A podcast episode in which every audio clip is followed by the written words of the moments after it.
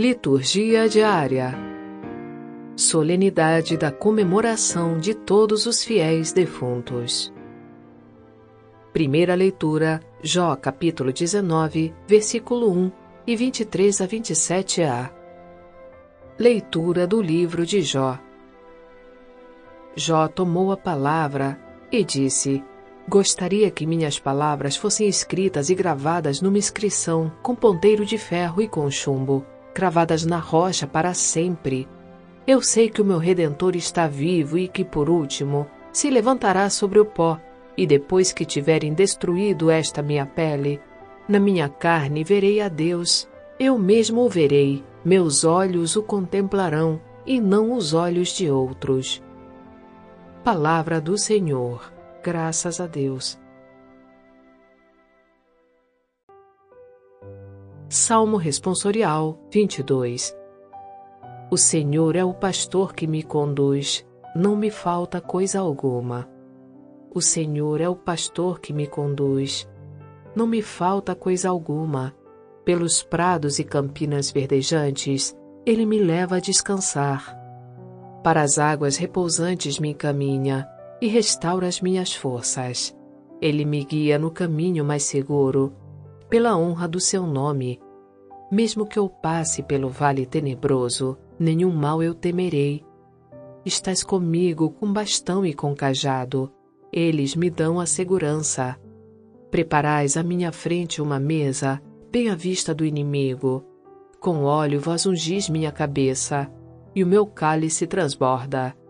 Felicidade e todo o bem hão de seguir-me por toda a minha vida, e na casa do Senhor habitarei pelos tempos infinitos. O Senhor é o pastor que me conduz, não me falta coisa alguma.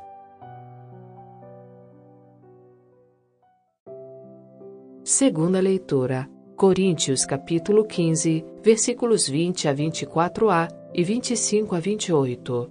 Leitura da primeira carta de São Paulo aos Coríntios. Irmãos, Cristo ressuscitou dos mortos como primícias dos que morreram.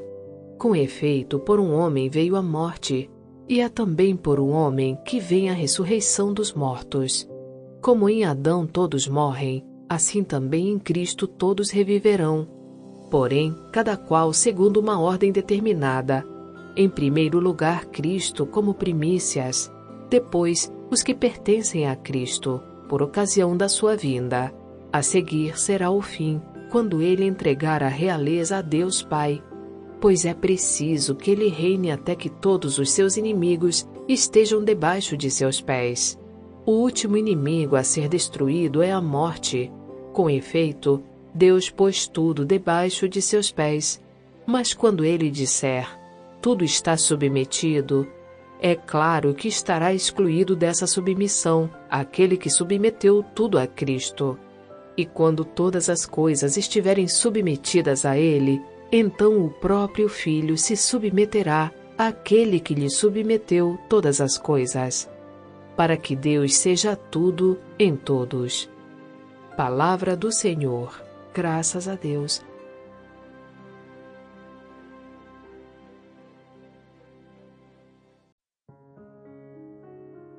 Evangelho.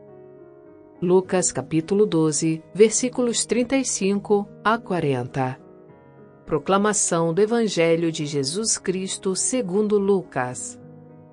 Naquele tempo disse Jesus a seus discípulos: Que vossos rins estejam cingidos e as lâmpadas acesas.